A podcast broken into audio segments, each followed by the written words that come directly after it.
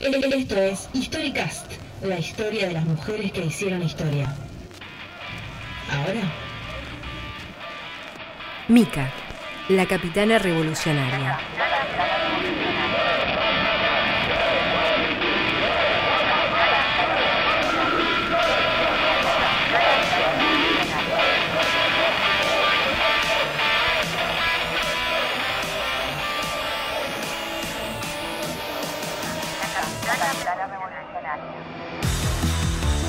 En mayo de 1968, París estallaba en reclamos. Les jóvenes, artes de la explotación, los políticos, el autoritarismo, se enfrentaban a los policías tirando piedras. En el medio de los jóvenes estaba una viejita de 66 años que les enseñaba cómo se arrancaban los adoquines. Tenían que usar guantes. Una carga policial empujó a los estudiantes a otras calles y dejó expuesta a la mujer, que se refugió en un portal. Un policía la vio y la ayudó a llegar a su casa, convencido de que se trataba de una vecina desorientada. Lo que nunca supo el policía es que aquella mujer era la santafesina Mika Feldman, la capitana.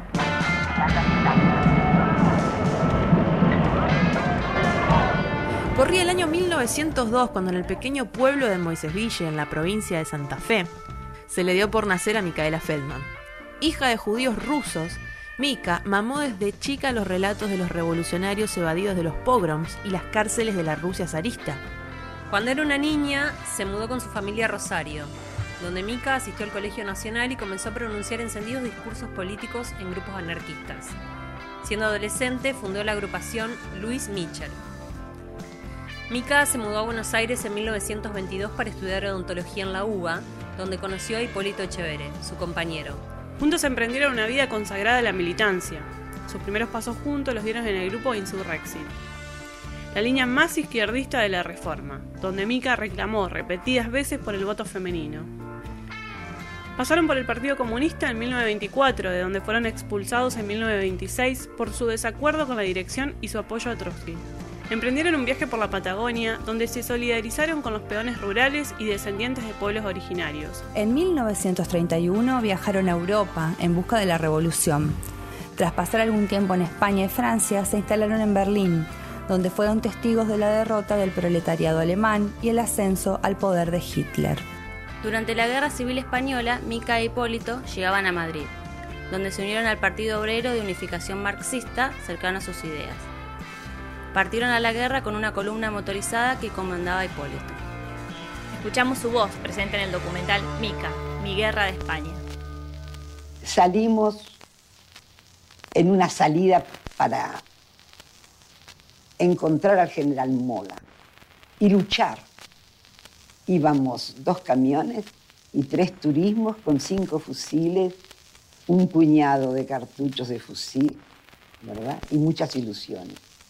Evidentemente salimos de Madrid, las carreteras y demás, no había tal mola, no había nada. Había campesinos simplemente que necesitaban que se les echara una mano para levantar la cosecha y los milicianos dijeron que no, que, ellos, habían venido para, luchar y no para, bueno, Hipólito Echeverre les explicó que era también misión revolucionaria ayudar a los campesinos. Bueno, se ayudó a los campesinos. Seguimos viaje entonces de regreso a Madrid.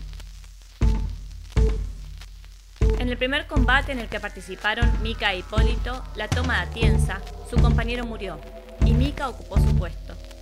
Por su valor, sentido común y su humanitarismo consiguió la estrella y cargo de capitana, y así sería conocida como la capitana, por ser la única mujer extranjera que alcanzó ese rango en el ejército republicano.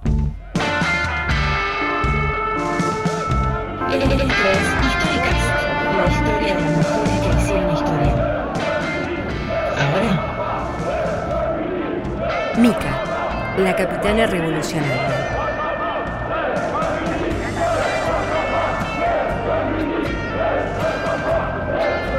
Realizó proezas en distintos frentes, cada vez más peligrosos.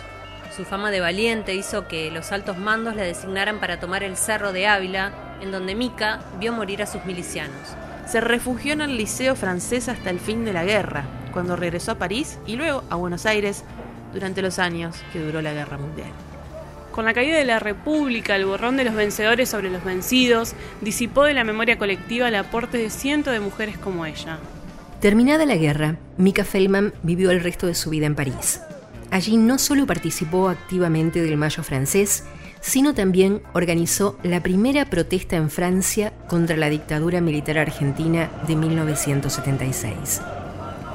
Mika falleció el 7 de julio de 1992 a los 90 años. En su camino perdió muchas cosas, pero la valentía y la esperanza de que luchando podía cambiar el mundo nunca la abandonaron. Para escuchar, mirar y leer más del contenido de Periódicas, ingresa a www.periódicas.com.ar.